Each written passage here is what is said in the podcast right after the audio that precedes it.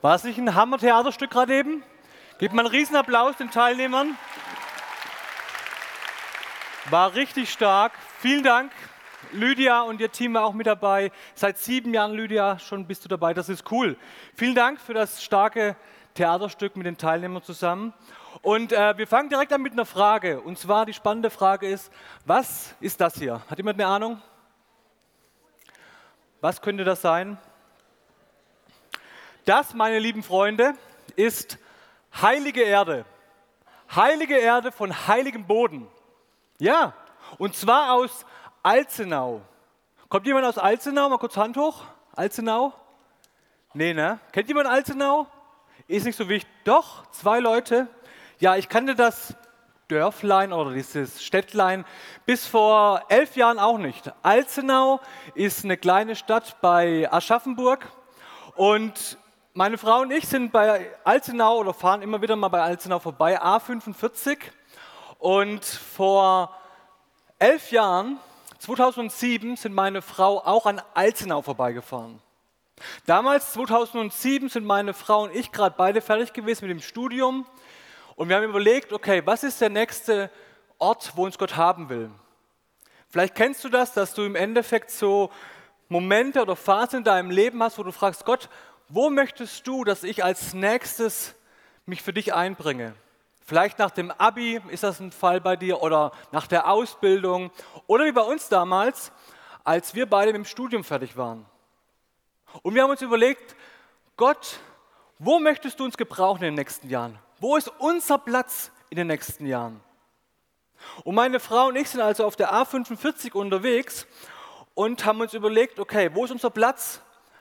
Und dann haben wir beide gesagt, wir wissen es nicht, aber wir wollen dorthin gehen, wo du Jesus möchtest. Wir wollen dorthin gehen, egal wo es ist, wohin du uns führen möchtest. Und als wir das beide so ausgesprochen haben, bin ich die nächste Ausfahrt direkt runtergefahren. Das war Alzenau Nord. Ich bin in den nächsten Wald gefahren, wir sind ausgestiegen und haben uns beide hingekniet. Haben uns hingekniet und haben gemeinsam gebetet und gesagt, Jesus, wir möchten das wirklich tun. Du weißt es, wo es hingeht. Wir wissen es nicht, aber wir wollen wirklich dorthin gehen. Und es war ein ganz kurzes Gebet und am Ende von diesem Gebet hatte ich irgendwie den Eindruck, dass das jetzt für uns ein heiliger Moment war. Und dass dieser Boden jetzt hier für uns zumindest ein bisschen in dem Moment heilige Erde ist. Deswegen habe ich damals vor elf Jahren einfach ein bisschen von diesem Waldboden, von diesem Dreck mitgenommen, in eine Tüte gepackt und zu Hause in diese Flasche gesteckt. Das Spannende ist, dass wir damals nicht wussten, wo es hingeht. Aber das Verrückte ist, dass ich vier Monate später meinen Job als Diplomingenieur, unbefristet, Entwicklung, geiler Job, gekündigt hatte und unser Weg nach Wiedenes führte, an die Bibelschule. Und Gott hat dieses Gebet ernst genommen, hat uns direkt geführt in ein ganz anderes Umfeld. Das Verrückte war damals, dass ich im Endeffekt nicht wusste, wo es hingeht. Meine Frau und ich wussten nicht in dem Moment, als wir das gebetet hatten, wo geht's hin? Warum nicht? Ich glaube, weil das Entscheidende war, dass Gott unser Herz prüfen wollte. Das Entscheidende war, dass Gott wissen wollte, hey, wie sieht euer Herz aus von mir und meiner Frau? Ist das eine fromme Floskel, die man vielleicht mal auf so einem Event, das cool ist, so sagt, yo, ich möchte? Oder Benny, Meinst du es wirklich ernst? Ich glaube, das war der Grund, warum wir damals nicht wussten, wo es hingeht, weil Gott uns unser Herz prüfen wollte. Er wollte gucken, wie es in unserem Herzen aussieht. In meiner Predigt heute, Holy Calling, geht es nicht darum, dass du danach direkt weißt, wo ist mein Platz. Es geht nicht darum, dass du sagst, jawohl, ich glaube, Gott will mich dahin führen. Mir geht es heute Morgen um dein und mein Herz. Mir geht es darum, dass wir verstehen, dass wir Gott vertrauen dürfen und dass er unser Herz erfüllen will mit noch mehr Vertrauen. Und dass es ein Stück weit egal ist, wo dein Platz ist, weil es entscheidend ist, dass dein Herz bei Gott ist. Und damals haben wir das gebetet und ich weiß nicht, wie es dir geht. Wie geht es dir mit der Frage, wo ist dein Platz? Wie geht es dir mit der Frage, hey, wie sieht es aus bei mir in der Jugendarbeit, die manchmal echt zäh und anstrengend ist? Wie sieht es bei dir aus mit der Motivation, Dinge zu tun im Reich Gottes?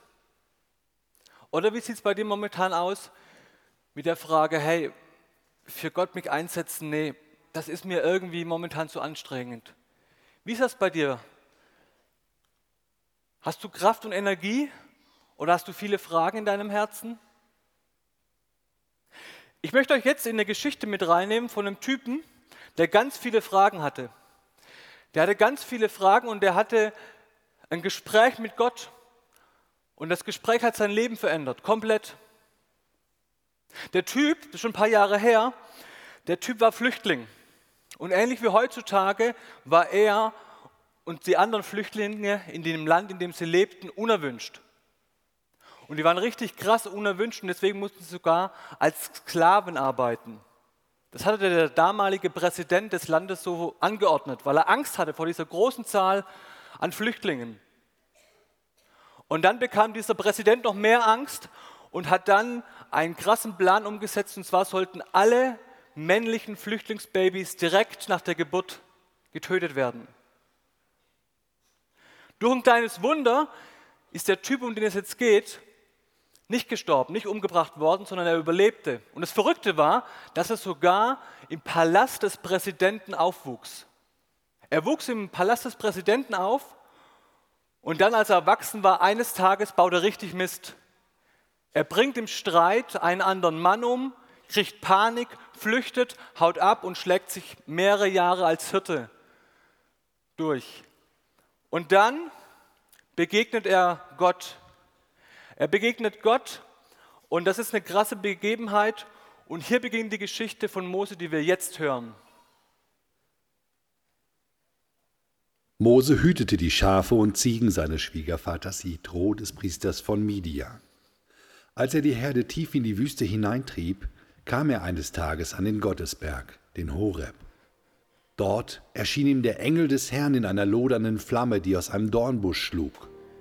Mose sah nur den brennenden Dornbusch, aber es fiel ihm auf, dass der Busch von der Flamme nicht verzehrt wurde.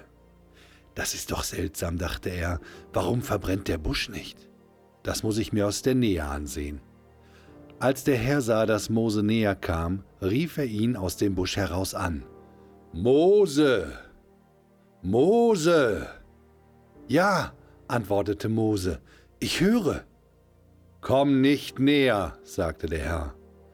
Zieh deine Schuhe aus, denn du stehst auf heiligem Boden. Dann sagte er, ich bin der Gott, den dein Vater verehrt hat, der Gott Abrahams, Isaaks und Jakobs. Da verhüllte Mose sein Gesicht, denn er fürchtete sich, Gott anzusehen. Weiter sagte der Herr, ich habe genau gesehen, wie mein Volk in Ägypten unterdrückt wird. Ich habe gehört, wie es um Hilfe schreit gegen die Antreiber. Ich weiß, wie sehr es leiden muss. Und ich bin herabgekommen, um es von seinen Unterdrückern zu befreien. Ich will es aus Ägypten führen und in ein fruchtbares und großes Land bringen, ein Land, das von Milch und Honig überfließt. Ich bringe es in das Land der Kanaaniter, Hethiter, Amoriter, Perisiter, Hiviter und Jebusiter. Ich habe den Hilfeschrei der Leute von Israel gehört. Ich habe gesehen, wie grausam die Ägypter sie unterdrücken. Deshalb geh jetzt. Ich schicke dich zum Pharao. Du sollst mein Volk, die Israeliten aus Ägypten, herausführen. Aber Mose wandte ein, ich? Wer bin ich denn? Wie kann ich zum Pharao gehen und das Volk Israel aus Ägypten herausführen? Gott antwortete, ich werde dir beistehen. Und das ist das Zeichen, an dem du erkennst, dass ich dich beauftragt habe. Wenn du das Volk aus Ägypten herausgeführt hast, werdet ihr mir an diesem Berg Opfer darbringen und mich anbeten. Mose sagte zu Gott, wenn ich nun zu den Leuten von Israel komme und zu ihnen sage, der Gott eurer Vorfahren hat mich zu euch geschickt, und sie mich dann fragen, wie ist sein Name, was soll ich ihnen sagen?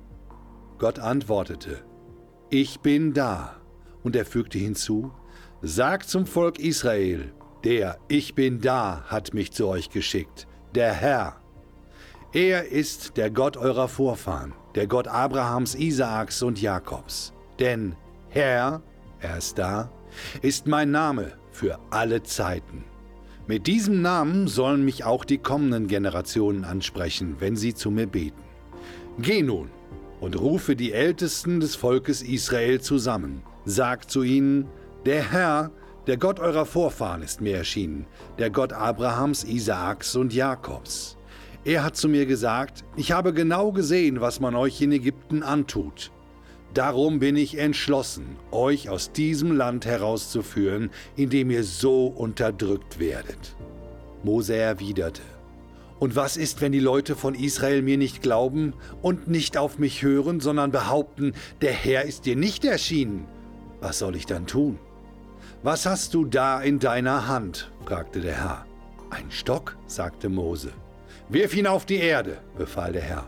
Mose tat es. Da wurde der Stock zu einer Schlange und Mose lief von ihr davon. Der Herr befahl ihm, pack sie am Schwanz. Mose fasste zu und sie wurde in seiner Hand wieder zum Stock. Da sagte der Herr, tu das vor ihren Augen, damit sie glauben, dass ich dir erschienen bin. Ich, der Gott der Vorfahren Abraham, Isaak und Jakob. Dann befahl er Mose, steck die Hand in dein Gewand. Mose gehorchte, und als er seine Hand wieder hervorzog, war sie voll Aussatz, weiß wie Schnee. Steck deine Hand noch einmal in dein Gewand, befahl der Herr. Mose tat es, und als er sie wieder hervorzog, war sie so gesund wie der übrige Körper. Der Herr sagte, wenn sie sich durch das Wunder mit dem Stock nicht überzeugen lassen, dann wird dieses zweite Wunder sie überzeugen. Wenn sie aber immer noch nicht glauben und nicht auf dich hören wollen, dann nimm das Wasser aus dem Nil und schütte es auf den Boden, und es wird zu Blut werden. Doch Mose erwiderte, Ach Herr, ich habe doch noch nie gut reden können, und auch seit du mit mir, deinem Diener, sprichst, ist das nicht besser geworden. Ich bin im Reden viel zu schwerfällig und unbeholfen. Der Herr antwortete, Wer hat den Menschen die Sprache gegeben?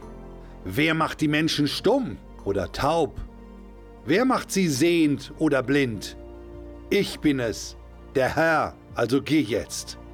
Ich werde dir helfen und dir sagen, was du reden sollst. Doch Mose erwiderte, Nimm es mir nicht übel, Herr, aber schicke einen anderen. Da wurde der Herr zornig auf Mose und sagte, Du hast doch einen Bruder, den Leviten Aaron. Ich weiß, dass er gut reden kann. Er ist auf dem Weg zu dir und wird sich freuen, wenn er dich wieder sieht. Du sagst ihm alles, was er reden soll. Ich helfe dir dabei und ihm helfe ich auch. Ich sage euch, was ihr tun und reden sollt. Wenn Aaron für dich zum Volk spricht, wird das so sein, wie wenn ein Prophet die Botschaften seines Gottes wiedergibt. Und den Stock hier, nimm in deine Hand mit ihm wirst du Wunder tun, die dich ausweisen. Wow, krasser Auftrag, den Mose da bekommt, aber auch krass heilige Begegnung, die er da hat am brennenden Dornbusch. Und ich weiß nicht, wie dir es gehen würde, wenn du so einen krassen Auftrag bekommen würdest von Gott, wo du Gottes Stimme hörst, wo ein Dornbusch brennt. Die spannende Frage ist nun, wie reagiert Mose auf diesen Auftrag? Was sagt der Gott? Und es ist verrückt, dass er, oder vielleicht auch menschlich, dass er einen Einwand nach dem anderen bringt. Und es geht direkt los, dass Mose sagt, nachdem er diesen Auftrag bekommt in Vers 11, ich, wer, wer bin denn ich? Hey Gott, nee, sorry, ich kann das nicht. Gott, ich habe echt missgebaut, ich habe jemanden umgebracht. Ich kann das echt nicht. Moses Selbstzweifel brechen hier ganz stark hervor und er sagt Gott, nee, sorry, ich schaffe das echt nicht. Seine Selbstzweifel waren riesig. Und dann geht es weiter, dass Mose Gott fragt, hey, das ist in Vers 13, wenn ich nun zu den Leuten von Israel komme und zu ihnen sage, der Gott eurer Vorfahren hat mich zu euch geschickt und sie mich dann fragen, was ist sein Name? Was soll ich ihnen sagen? Dann merken wir, hey, das ist interessant, dass für Mose die Worte wie und Name entscheidend sind. Und vereinfacht gesagt geht es hier quasi um den Charakter Gottes. Weil wir haben das gestern schon gehört, der Name sagt etwas über uns aus. Und deswegen fragt Mose Gott, hey, wie ist dein Name? Welche Charaktereigenschaften hast du? Und schlussendlich geht es darum, hey, bist du vertrauenswürdig? Hast du einen vertrauenswürdigen Charakter? Und deswegen fragt Mose, hey, kann ich dir vertrauen oder kann das Volk dir vertrauen? Und dann geht es weiter mit dem nächsten Einwand im ersten Vers von Kapitel 4, ich lese vor. Und was ist, wenn die Leute von Israel mir nicht glauben und nicht auf mich hören, sondern behaupten, der Herr ist dir nicht erschienen? Guter Einwand, denn hey Gott, was ist, wenn die Leute hinter meinem Rücken reden, in der Schule oder in der, zu Hause, sogar in meiner Familie und sagen, hey, du bist ein frommer Spinner? Hey, was ist, wenn die Leute mir nicht glauben? Was hier in Moses Herzen hervorkommt, ist was, was auch in mir drin steckt. Menschenfurcht, dass ich Angst habe vor Menschen, was Menschen über mich reden, was Menschen über mich denken, wenn ich auf der Bühne stehe, predige oder irgendwas anderes mache, wenn Menschen mich beurteilen, irgendwo, wo ich unterwegs bin. Menschenfurcht in meinem Leben und in Moses Leben. In Vers 10 kommt dann der nächste Einwand von Mose. Mose erwidert, ach Herr, ich habe doch noch nie gut reden können. Und für Mose war klar, dass wenn man dem damaligen Donald Trump eine intelligente Ansage machen will, dann muss man schon intelligent reden können. Oder man muss es wieder nutzen. Und im Endeffekt ist das der Punkt, wo Mose sagt, hey, ich möchte hier das echt nicht machen. Ich habe Angst, weil ich kann das nicht. Mit meinen menschlichen Möglichkeiten, ich kann das nicht. Und Mose bringt das, was er kann und sagt, hey, sorry, mit meinen Gaben und Fähigkeiten, das schaffe ich nicht. Und am Schluss, so fast der Klassiker könnte man sagen, macht Mose eine Aussage, die tief in sein Herz blicken lässt. Und Mose erwidert, nimm es mir nicht übel, Herr, aber schicke einen anderen. Diese ganze Action hey, mit Volk Israel, Ägypten und Pharao, da hat er echt keinen Bock drauf. Und vielleicht hat sich Mose sogar rausgeredet hat gesagt, du Gott, sorry, später im Neuen Testament, da wird mal so viel über einen guten Hirten geschrieben, da will ich jetzt meinen mega wichtigen Job hier als Hirte echt gut machen. Und da hinten hat sich, glaube ich, gerade ein Schaf verirrt, von dem muss ich überlegen, ob ich die 99 allein lasse oder das eine. By the way, was würdest du da machen? Egal. Auf alle Fälle geht es jetzt darum, dass ich hier gleich gucke, von dem her, sorry Gott, gerade ist ganz schlecht. Auf gut Deutsch, Mose hat keinen Bock auf diesen Job. Mose möchte einfach in seinem behüteten Umfeld, einfach zu Hause, wo er sein Safe Place hat, dort möchte er im Endeffekt seine Ruhe haben. Und er sagt, Gott, sorry, aber das ist mir zu viel Action.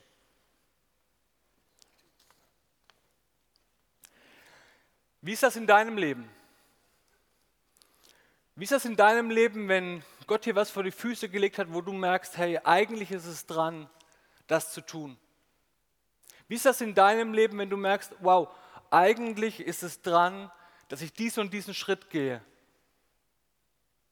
Wie geht es dir? Kommen dann dir auch, wie mir oft, Einwände, wo ich sage, ey Gott, mh, hm, schlecht. Was kommt in deinem Herzen hier hervor? Oder welche Gedanken, welche Einwände kommen dir da?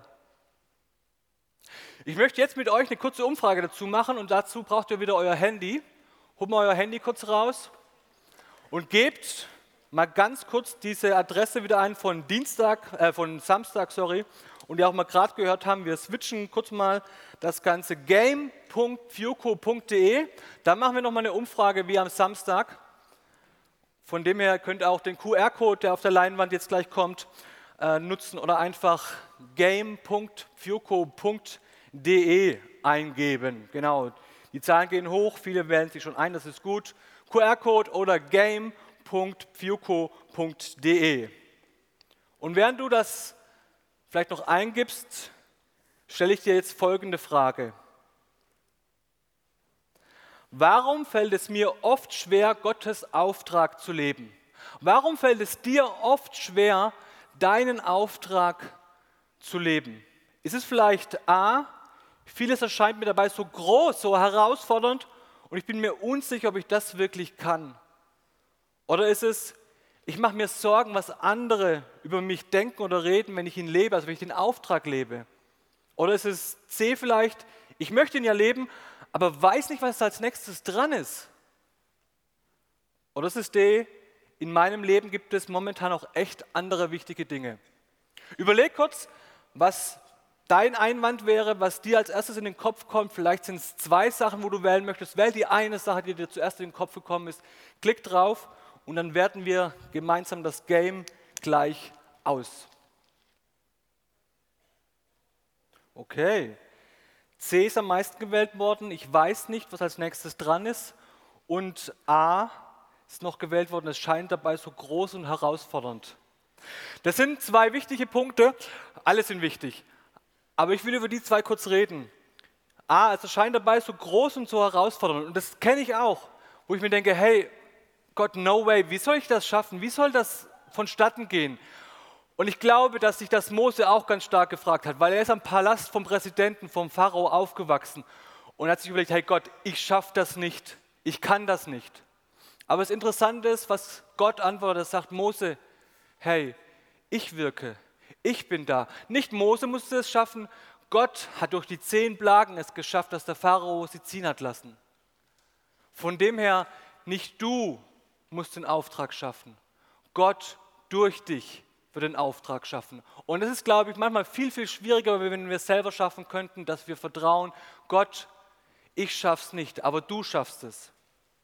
Und C, ich weiß nicht, was als nächstes dran ist, geht mir auch ganz oft so. Ich überlege und überlege und ich weiß oft nicht, was als nächstes dran ist. Und über den Punkt könnte man eine ganze Predigtreihe schreiben. Ich will aber nur zwei wichtige Punkte sagen. Das eine ist, dein Auftrag, dein nächster Schritt, deine Berufung, wenn man es auch ganz groß nennen möchte, hat ganz oft was mit deinen Interessen, mit deinen Gaben, mit deiner bisherigen Lebensgeschichte und mit den Menschen, die um dich herum sind oder die dir auch ganz stark auf dem Herzen liegen, zu tun. Von dem her überleg, was sind deine Interessen, was sind deine Gaben? Überleg, was hat Gott in den letzten Jahren deines Lebens hineingelegt und was sind die Menschen, die dir stark auf dem Herzen liegen? Und das Zweite ist, ich glaube, für die meisten von uns, die hier sitzen, ist das dran, was ihnen direkt vor den Füßen liegt.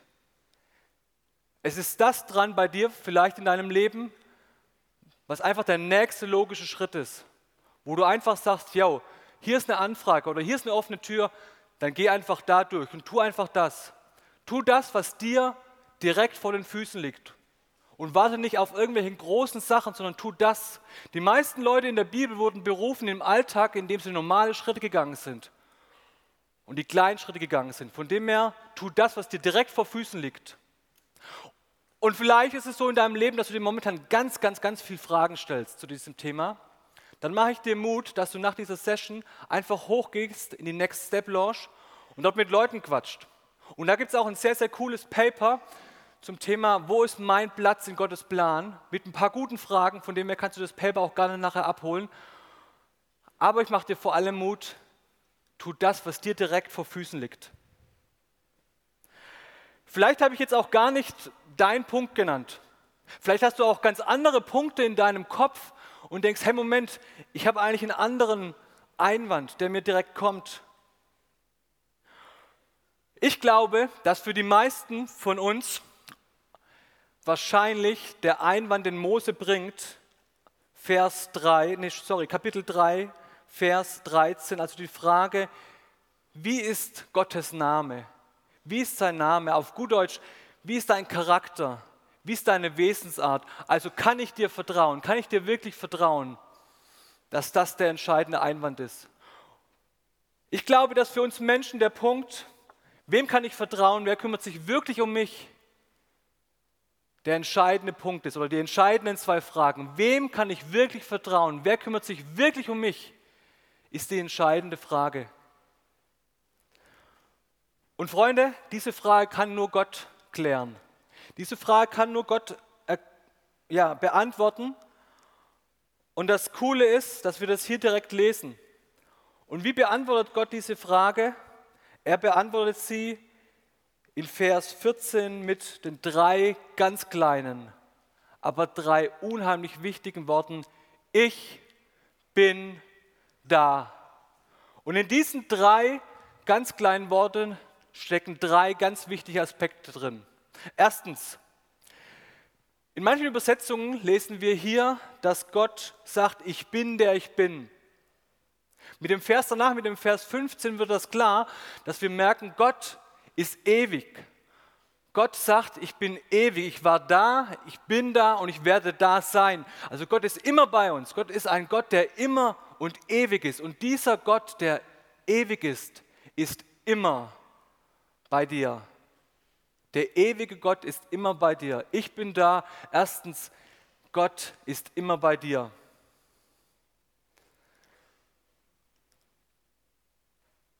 Und das Entscheidende ist dabei, dass ich merke, dass dieser Punkt, Gott ist immer da und zweitens, Gott ist immer bei mir, tief in mir drin was anspricht. Und ich habe zwei coole Jungs, Micha und Joel, zwei echte Rocker, die flitzen hier auch irgendwo rum. Und als sie noch klein waren und die nachts aufgewacht sind, zum Beispiel der Micha, dann habe ich den auf den Arm genommen und gesagt, Micha, ich bin da. Micha, ich bin da. Ich habe ihm nicht erklärt, jetzt ist ein Erziehungsberechtigter da, Micha, und du hast wahrscheinlich Zahnweh, da dringen dann die Zähne durch den Kiefer durch, das ist ein schmerzhafter Prozess. Das hätte er gar nicht gecheckt. Ich habe einfach nur gesagt, Micha, ich bin da, alles wird gut. Und das sagt Gott dir auch, er sagt, ich bin da, alles wird gut. Ich bin da, ich habe einen guten Plan. Das heißt nicht, dass immer alles wie im Ponyhof läuft hier das Leben, sondern es sagt, ich habe einen guten Plan für dein Leben. Gott ist ewig und immer da und Gott ist zweitens immer bei dir.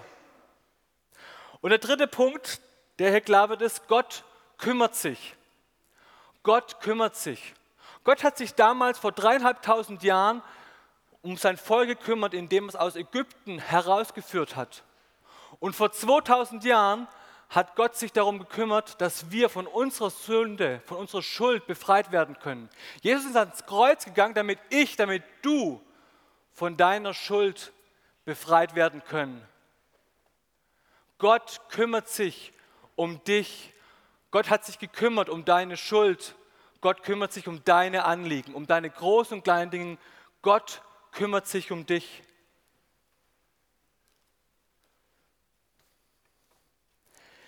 Jesu Liebe am Kreuz und sein Tod und die Auferstehung ist die einzigste und die wirklich klare Antwort auf die Frage, wer kümmert sich wirklich um mich und wer hat mich wirklich im Blick? Wer liebt mich und kümmert sich wirklich um mich? Jesus ist es. Wer liebt dich und kümmert sich wirklich um dich? Jesus ist es. Jesus allein. Und Leute, das ist der entscheidende Punkt in meiner Predigt. Wenn du nur eine Sache heute Morgen mitnehmen willst, dann die, dass Jesus dich liebt und dass er sich um dich kümmert. Jesus liebt dich und kümmert sich um dich. Wenn diese Grundsatzfrage geklärt ist, dass Gott sich um dich kümmert, dann werden andere Einwände kleiner. Dann werden andere Einwände, wo du sagst, hey Gott, ich schaffe das nicht, ich kann das nicht, werden kleiner. Dann hört im Endeffekt die Menschenfurcht, die in dir drin ist, mehr und mehr auf, weil du merkst, dass ich mit Gott unterwegs bin und dass du merkst, wow, Gott schafft es. Gott kann dann seinen Plan mit mir und ich bin mit ihm unterwegs. Er ist derjenige, dem ich vertrauen kann. Gott ist derjenige, der Menschenfurcht kleiner macht, indem ich an seiner Hand Schritte gehe und ihn erlebe. Und das Coole ist, wenn ich Gott vertraue, dann erkenne ich und erlebe ich immer mehr, was meine Berufung ist, was mein nächster Schritt ist. Und das ist das Coole.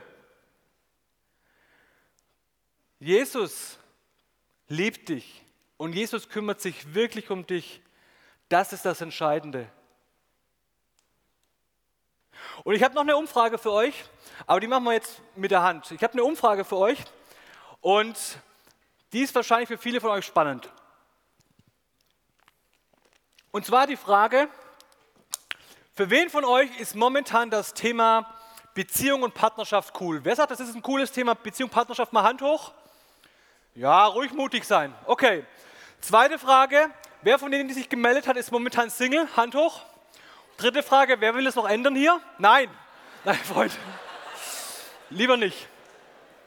Wobei es die letzte Pause gleich, if you know what I mean. Freunde, für mich war dieses Thema Beziehung und Partnerschaft in eurem Alter, das ist schon zwei, drei Tage her, war ein ganz spannendes Thema.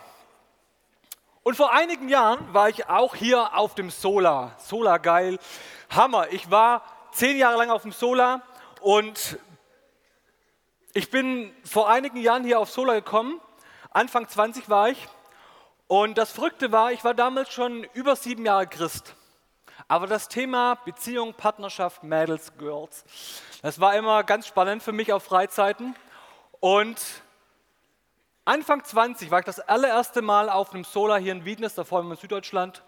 Und das war das allererste Mal, dass ich auf eine Freizeit gefahren bin. Und ich habe zu Gott gesagt, Jesus, bei dieser Freizeit, auf diesem Solar, will ich kein Ausschau nach Mädels halten. Diesmal nur du und ich. Das läuft. Ich will mich nicht ablenken lassen von irgendwelchen Frauen. Das ist bei euch anders, ich weiß. Genau, ihr wisst ja auch, wenn man die eigene Jugend durch hat, dann Nachbarjugend. Wenn die Nachbarjugend auch abgegrast ist, dann zweite Stufe, Sola, Fiuco. Und dritte Stufe, Bibelschule.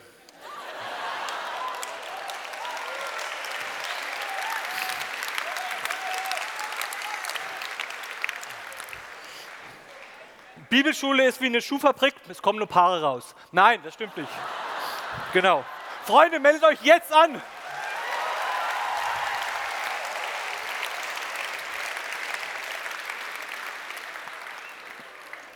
Alle Singles direkt nach der Session raus am BTA-Stand.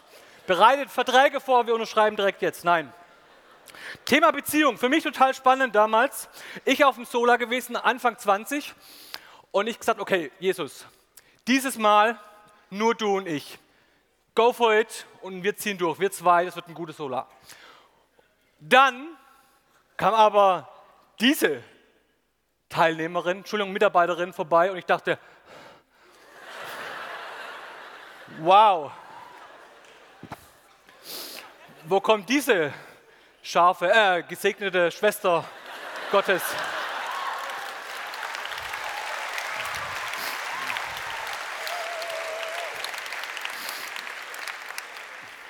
Können wir das rausschneiden, Technik? Das wäre wichtig. Okay, auf alle Fälle sah ich dann diese Frau und dachte mir, okay, nein, Benny, du hast voll und ganz gesagt, du lässt dich nicht von Frauen ablenken, mit Jesus unterwegs sein, go for it. Und ich habe das Solar durchgezogen. Dann kam allerdings der letzte Solartag. Die Teilnehmer waren gerade weg. Dann habe ich zu Jesus gesagt, so Jesus, die Freizeit ist jetzt zu Ende. Und ich habe mich nicht von Frauen ablenken lassen. Aber jetzt könnte ich doch, ich muss los. Dann bin ich ähm, nervös geworden, weil ich wusste, okay, ich muss Zeit gewinnen. Diese Mitarbeiterin stand dummerweise nicht auf der Mitarbeiterliste, sonst ist das immer einfach wegen Handynummer und Adresse. Das war nicht der Fall. Und dann musste ich mir überlegen, okay, wie komme ich jetzt an diese Adresse dran? Da ich eine Idee, auf dem Solar konnte man damals nur kalt duschen.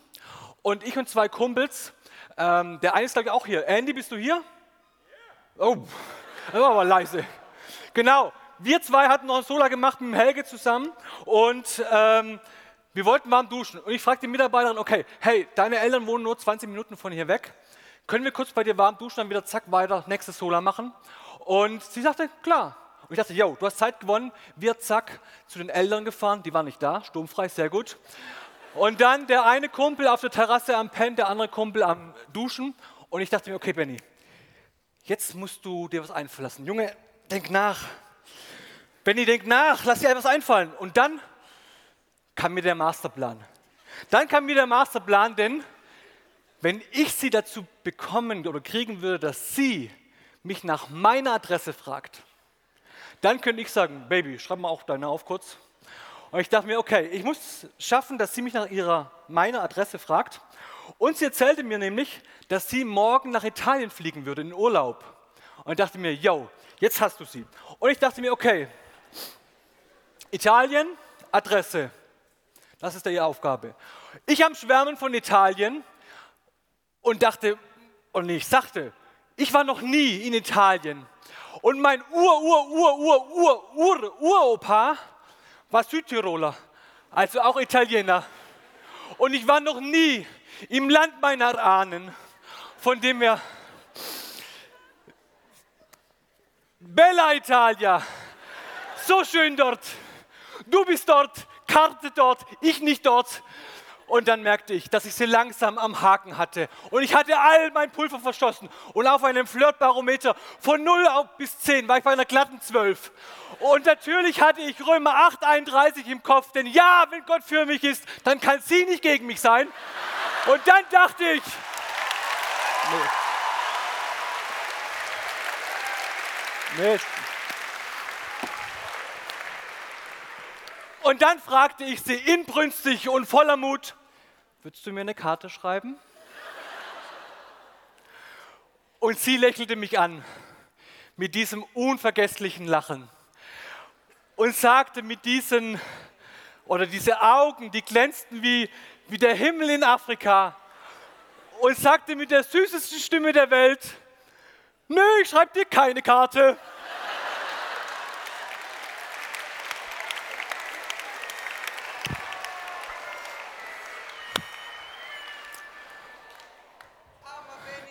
Leute, ich komme gleich hoch in die nächste Step Losch. Leute, ich war nicht auf Wolke 7. Ich war auf Wolke 7 mal 70 Mal und schlug in einer Sekunde knallhart auf dem Küchenboden wieder auf. So knallhart hat noch keiner einen Korb bekommen. Aber es war egal. Es war für mich egal, weil ich wusste, hey Benny, du hast dir ganz klar vorgenommen, du willst nicht hier irgendwie mit Mails anbandeln. Du willst nicht dir irgendwo die Anerkennung holen vom anderen Geschlecht. Du willst für Jesus abgehen. Du willst an seiner Hand sein Reich bauen. Und das war der entscheidende Punkt für mich. Ich wollte all in gehen für Jesus und deswegen sind meine zwei Kumpels und ich wieder heimgefahren. Und es war okay, dass ich diese Frau nicht mehr sehen würde. Sie studierte irgendwo oben in NRW, ich unten in Baden-Württemberg. Das sind mehrere hundert Kilometer. Es war für mich voll okay, dass ich diese Frau nie mehr sehen würde. Wisst ihr, was das Verrückte, was das Krass an dieser Geschichte ist? Fast genau vier Jahre später kniete ich mit dieser Frau in Alzenau Nord im Dreck und habe gebetet, dass Jesus mich und sie führt. Jesus ist cool, Leute. Jesus ist cool.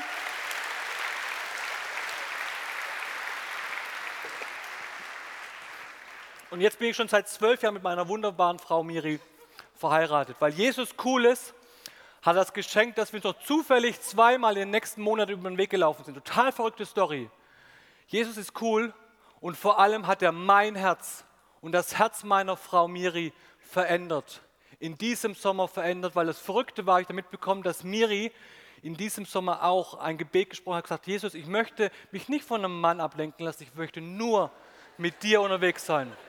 Jesus ist verrückt und Jesus ist cool und vor allem ist Jesus jemand, der mein Herz, Miris Herz verändert hat.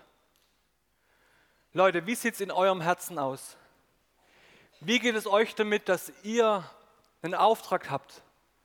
Wie geht es euch damit, dass Jesus euch gebrauchen will in seinem Reich? Jeder einzelne von euch hat einen Auftrag. Wie sieht es in deinem Herzen hier aus?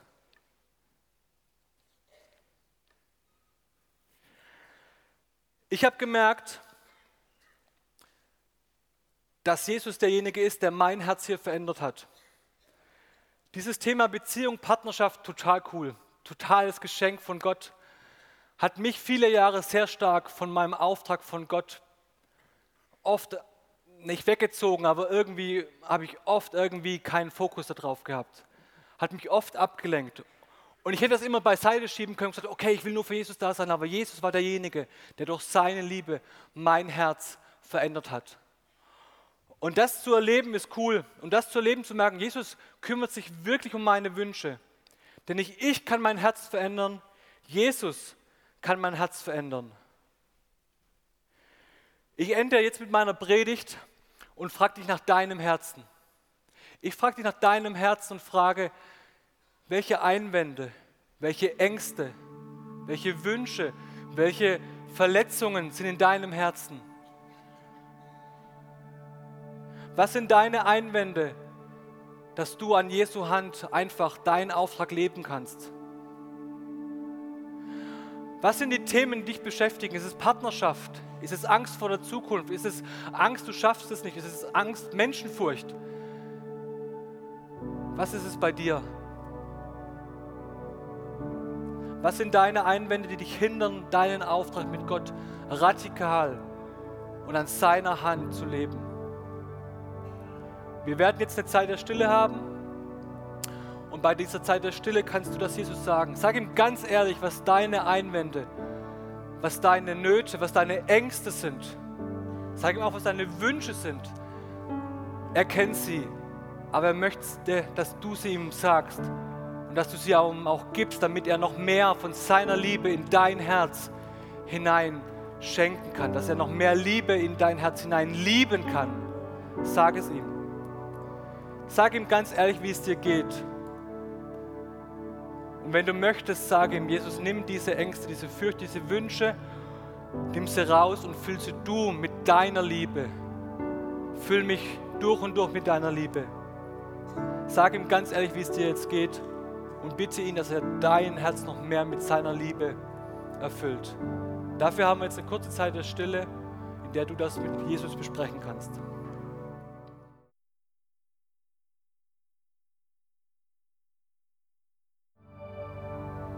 Jesus freut sich über jedes Gebet, das jetzt gesprochen worden ist. Jesus freut sich und er hat jedes einzelne Herz jeden einzelnen Kopf, der sich gebeugt hat, um mit ihm zu sprechen, hat er gesehen. Und ich glaube, dass Jesus, wenn man sich das bildhaft vorstellen will, wirklich durch die Reihen lief und seine Hand auf deinen Kopf, auf deine Schulter gelegt hat und vor allem auf dein Herz. Weil er derjenige ist, der dir noch mehr Liebe in dein Herz hinein schenken will. Wenn irgendwelche von diesen Ängsten die nächsten Tage oder Wochen kommen, dann bitte Jesus, dass er mit seiner Liebe dich noch mehr erfüllt und du noch mehr seine Liebe in deinem Herzen spürst. Nicht du musst den Kampf kämpfen gegen irgendwelche Wünsche, Ängste, so Nöte, sondern Jesus hat ihn schon gewonnen und bitte ihn, dass er mit seiner Kraft, mit seiner Liebe dein Herz noch mehr erfüllt.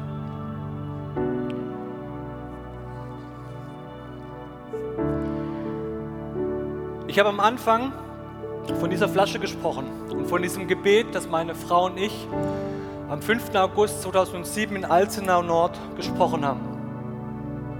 Wir haben das gesprochen damals, weil wir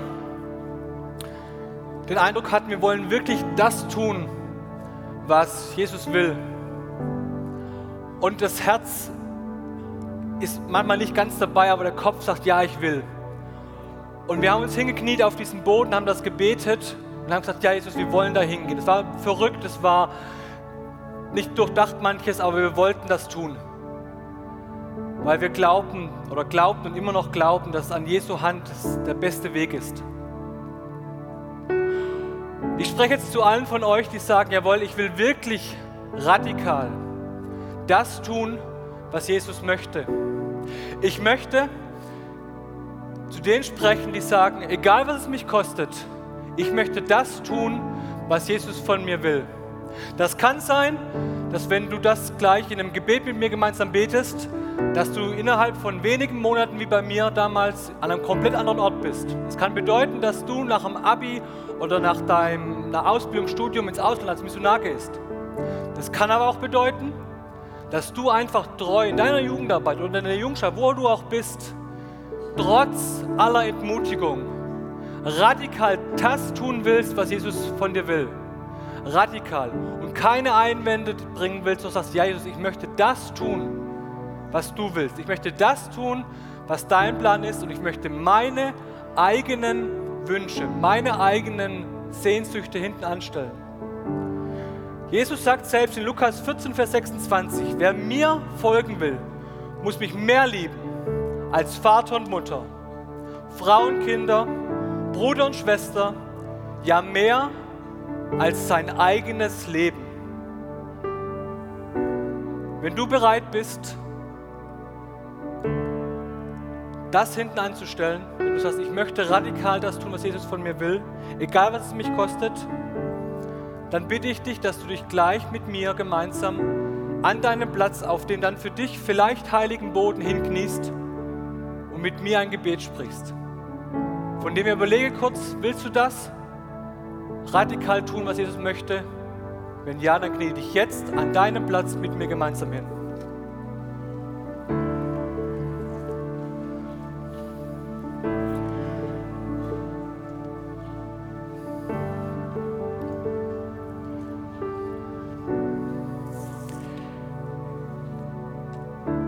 Wir sehen jetzt ein Gebet auf den Leinwänden, das ich kurz einmal vorlese und dann kannst du es mit mir beten. Jesus, danke, dass du für mich alles aufgegeben hast und für meine Schuld am Kreuz gestorben bist. Danke, dass du immer bei mir bist und es für mich keinen besseren Ort als an deiner Hand gibt. Jesus, ich will dir voll und ganz vertrauen und möchte das tun, was du möchtest. Egal wie groß oder klein es mir erscheint. Ich möchte dich und dein Blatt für mein Leben an die erste Stelle setzen. In allem, was ich tue. Bitte verändere du dafür mein Herz und hilf meinem Glauben, damit ich dir immer mehr vertraue. Danke, Jesus, dass du mich liebst und immer bei mir bist. Wer möchte, kann jetzt dieses Gebet kniet mit mir sprechen. Wir sprechen es gemeinsam. Jesus, danke, dass du für mich alles aufgegeben hast und für meine Schuld am Kreuz gestorben bist. Danke, dass du immer bei mir bist und es für mich keinen besseren Ort als an deiner Hand gibt. Jesus, ich will dir voll und ganz vertrauen und möchte das tun, was du möchtest, egal wie groß oder klein es mir scheint. Ich möchte dich und deinen Plan für mein Leben an die erste Stelle setzen in allem, was ich tue. Bitte verändere du dafür mein Herz und hilf meinem Glauben, damit ich dir immer mehr vertraue. Danke, Jesus, dass du mich liebst und immer bei mir bist. Amen. Amen. Dürft euch gerne wieder hinsetzen.